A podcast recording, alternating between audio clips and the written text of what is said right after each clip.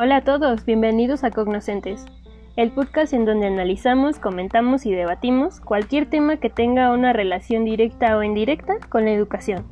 Yo soy Carla y en este primer capítulo hablaremos sobre aprendizaje o memorización. ¿Alguna vez han escuchado de las neurociencias?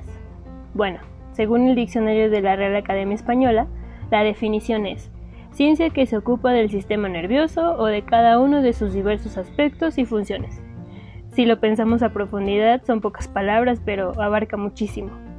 Hoy vamos a hablar específicamente de su relación con la educación. ¿Alguna vez te has preguntado cómo aprendo? ¿Cómo sé que aprendí o solo lo memoricé para sacar 10 en mi examen?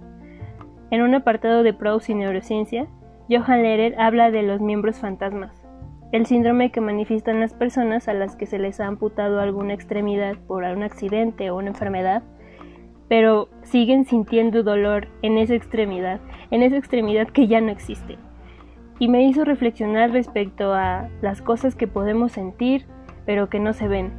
Ahí mismo en ese libro hablan de que los sentimientos se generan en los músculos, en los órganos, en la carne. ¿Y cómo es que podemos sentir algo que no vemos? Está increíble y me voló la cabeza. Pero bueno, a partir de ahí también llegué a una reflexión en cuanto por qué estos temas no se tocan en la educación. ¿Cómo es que funciona el cerebro? ¿Cómo es que aprendemos? ¿O todos aprendemos igual? ¿Cómo estimulamos la creatividad de los estudiantes? ¿Cómo hacer que algo nos apasione? Piensen en ello un momento desde el rol como docente, como padre de familia, como tutor, como miembro de una institución educativa, como una persona que llegó nada más aquí al podcast sin, sin saber de qué íbamos a hablar, piensen en ello, por favor. Esto también me hace recordar lo que dicen Cristóbal Cobo y John Moravec en su libro Aprendizaje Invisible. En él expresan la necesidad urgente, fundamental, de una reestructuración en los planes de estudio, ya que no están preparando a las nuevas generaciones para el mundo laboral para tener un empleo que les permita tener una vida digna. Como por experiencia propia les comento que cuando yo terminé mi licenciatura salí al mundo laboral y no sabía ni siquiera qué es lo que iba a hacer. Y bueno, eh, no sé, pero creo que en algunas empresas se toman más en cuenta las habilidades técnicas que otras habilidades que aportan más. En fin.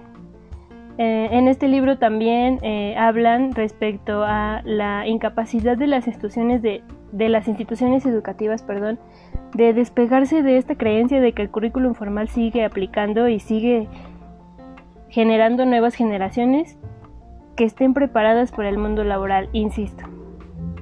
Cristóbal Cobo y Moravec hablan excelente de esto y de otras cosas también, si lo quieren leer les dejo el link en la descripción. Pero yo les pregunto ahora, en este breve resumen que he realizado de estos dos textos, en este contexto de pandemia, de crisis, de economía, de desempleo, de encierro, creo que un tema fundamental y es a lo que nos abocaremos porque sé que hay muchísimos más, es la educación. ¿Qué es lo que estamos haciendo para mejorarla? ¿Qué es lo que yo estoy haciendo desde mi trinchera para mejorar este proceso en mi casa, conmigo mismo, con otras personas? ¿Qué podemos hacer para que esto cambie?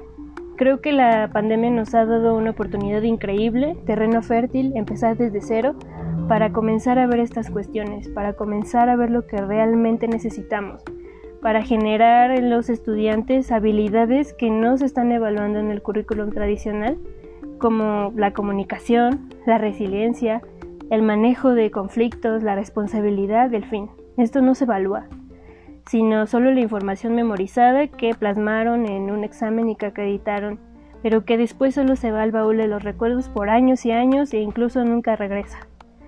Me gustaría mucho que externaran su opinión respecto a todo lo que les, les he hablado eh, en estos pocos minutos. ¿Están de acuerdo? ¿No están de acuerdo? ¿Han leído algo más interesante? Por favor, compártanos, me encantaría. Y con ello tal vez podamos tener un debate muy enriquecedor. Bueno, esto es todo por hoy. Este primer capítulo se enfocó en algo muy reciente, en algo que me ha generado una inquietud, pero bueno, este espacio es flexible Si tienen alguna sugerencia respecto a algún tema o tienen alguna inquietud, por supuesto que lo podemos hablar, déjenlo en los comentarios. Y bueno, pues que se arme la machaca ya con esos temas, me encantaría, por favor. La educación me apasiona y quiero compartir eso con todos ustedes. Cuídense mucho, cuidémonos y hasta la próxima.